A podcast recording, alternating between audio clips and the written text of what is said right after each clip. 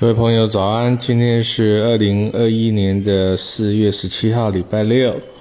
我们要讲的是一篇文章，叫做《蓝色的蓝》。那这个文章就收录在我第三本书《墨痕》里面的第五十页。这讲的是两千年的时候呢，去参加一个啊艺术。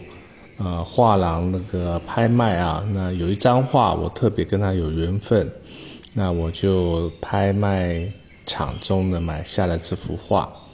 那这幅画的作者呢是郑乃文啊，那我也不认识他，因为呃一个原因，他是来自嘉义啊，他一九六四年出生啊，那我是一九六二年十二月。啊，不过他后来呢，罹患了肝癌呢，就二零零九年就过世了啊。那老板的画廊呢，为了筹措他的老婆跟小孩的生活费呢，就把他生前很多的画作呢拿出来拍卖。那拍卖的现场呢，买了一幅蓝色的画呢，当场也没有人跟我竞争啊，因为他不是那种一眼看起来就会喜欢的画啊。那两千零，呃，两千年的时候呢，郑乃文他在意大利的米兰学院呢，在那边留学。那画就是有一个谷仓啊，谷仓就是放稻米的储藏的地方。那天这个画呢是天空是蓝的啊，谷仓也是把它画成蓝色的，河岸呢河流是蓝色的。我记得呃，这个画呢，嗯，是有点。冰啊，要要啊解，呃融化的那种当下啊，那它岸边的松树的松针上面有白色的冰啊，河流上飘着白色的薄冰，显现的特别宁静与空灵。那画里面的那个谷仓呢，好像有点漫画人物的大番薯啊，它是圆筒状，给人一种饱和的感觉。那想必那个仓啊，谷仓当中的粮食呢，早已被当地的农人所填满，准备啊冬日呢雪季的来临了。那我们就有有一句话叫做啊，夏日的这个农作啊，就是冬天的收藏啊，要把这些辛劳的成果把它收藏起来啊。那这张画油画呢，有着很。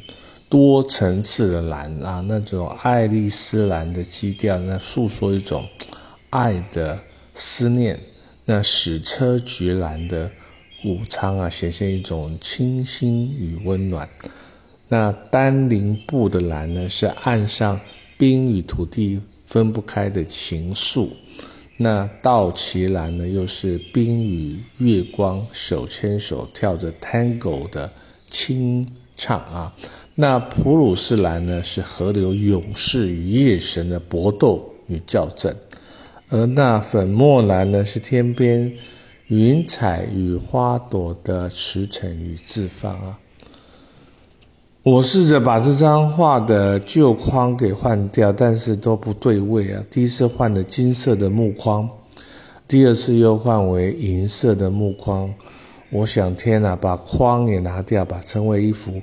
没有框的油画啊，让它的蓝色的基因呢，天际河流无限的向外发展了，与家中白色的墙呢，产生一种蓝白对比啊。那当我的眼神游移于墙壁上的脑海，却出现了蓝的这个相关故事。蓝田，那个是中国大陆呢古代陕西省的一个地方。蓝田生育呢，比喻该地呢出贤才啊，贤贤惠的人才啊。啊，蓝夷呢，这个夷就少数民族的意思啊，他们来自山东，擅长染这个蓝染啊，那是蓝染在我们。啊，台北 新北市三峡也有啊。那这个蓝着蓝色的衣啊，哎，英国的牛津大学呢用深蓝作为学校代表色，剑桥大学选用浅蓝啊。那不管是什么蓝色啊，在色彩心理学上，它都带有高贵、细腻啊、规划，但也有一点点淡淡忧郁的个性。那想当年呢，凭着直觉呢，一眼就标下这张蓝色的画。那当下拍卖官呢，他跟我再度确认是否这张是我要的，因为呢。郑乃文他很多的画，大部分都是人物啊，色彩鲜艳，或是风光明媚、光线透明。唯独呢这一张呢，昏暗中有一丝丝的啊怨呛与孤寂啊，带有萧瑟的含义。不过我倒是很笃定了，一眼看上就买了它。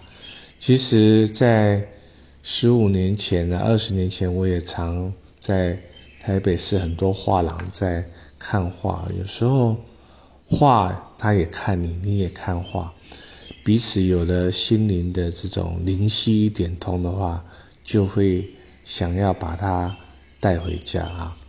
那把画呢，作画这件事情当做一辈子的职业呢，我觉得是嗯。画家的一种宿命啊，它是一种寒天饮冰水的勇气，一种执着啊。那我喜欢的这张苍的谷仓的仓呢，它的意境啊，啊，我觉得我看到的是圆满，看它的饱和。因此呢，窗啊，这个仓啊，谷仓外面的蓝色呢，它真的是有一种讲不出来的美啊。